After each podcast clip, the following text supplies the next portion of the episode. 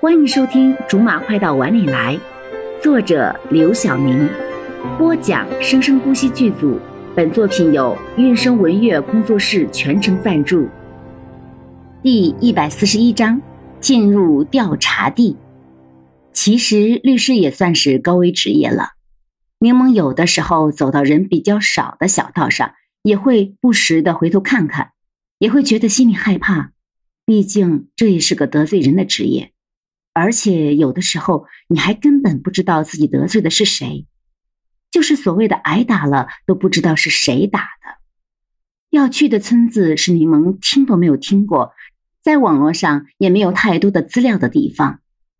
去之前根本不知道究竟有多远，去的路上，柠檬只觉得崎岖的路根本没有尽头。到后来，根本不知道自己已经出发了多长时间。当从大巴上下去的时候，他只觉得反胃。他真的不明白，自己好端端的一个律师而已，为什么要颠簸这么长的时间来到这种穷乡僻壤？柠檬扶着一棵树，不断的告诉自己：“唉，都是为了生活，都是为了生活，都是为了生活。”抬眼望去，眼里只有白茫茫的一片，眼前尽是延绵的山。根本分不清有几座，天真的很蓝，很容易就能够想到夏天的时候这里的颜色会有多灿烂，这里的草会有多绿，秋天的时候会有这样那样自己叫不出名字的果子应声落地。这也许不是个太烂的地方。柠檬叹了口气，这样的地方也逃不过马上要变成工地的命运吗？这个村子并不大，站在稍微高一点的公路上，就可以把整个村子都看在眼里了。虽然是冬天，虽然四处都是白色，可是这个小小的村庄真的很温馨。不过，即使是这么美好，柠檬还是用力的皱着眉，下了很大的决心，说：“啊，速战速决吧。”他果然还是喜欢都市的日子。柠檬拖着行李。费力的走在应该是小道上，去村子的道已经都被厚厚的雪给覆盖上了。轮子在雪上发出嘎吱嘎吱的声音。这时候柠檬才想起来，自己说是要来两三天，可是晚上根本就没有住的地方，好不好？不过等他进了村子的时候，就发现自己的担心完全多余了。他实在搞不懂。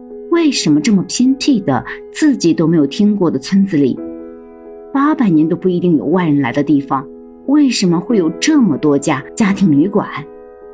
难道是村民之间互相过家家住的吗？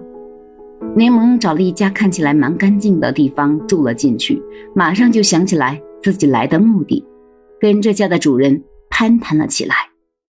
这村子里怎么这么多家庭旅馆啊？啊，哈哈。当然是为了游客呀！这家的主人是一个稍微上了些年纪的胖胖的老妇人。啊！柠檬惊讶的不小心叫了出来：“哎呀，怎么了？这里还有游客来呢？”对呀，我们村子啊，虽然也靠庄稼的收成，可是主要的收入还是靠游客的。呃，等一下。你不就是来旅游的吗？怎么会不知道啊？柠檬这才意识到自己的惊讶有些太过了，赶紧平静下来，笑呵呵的说：“啊，是啊，是，我只是不知道会有这么多人来旅游。自己在网上查这里的时候，明明都没有查到什么。要不是因为工作，他可能这辈子都不知道中国这片土地上会有这么个村子。”别人都是怎么知道的？而且刚才来的时候，他就发现了，这里的旅游产业已经是形成规模的了，绝不是那种当地人随便玩玩的。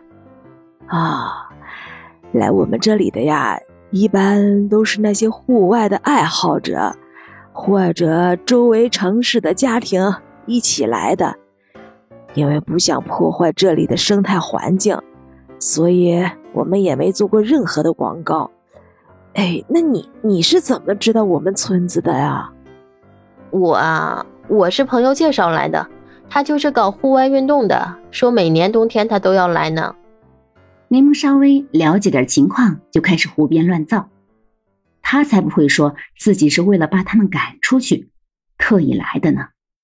啊，那他一定是喜欢滑雪吧？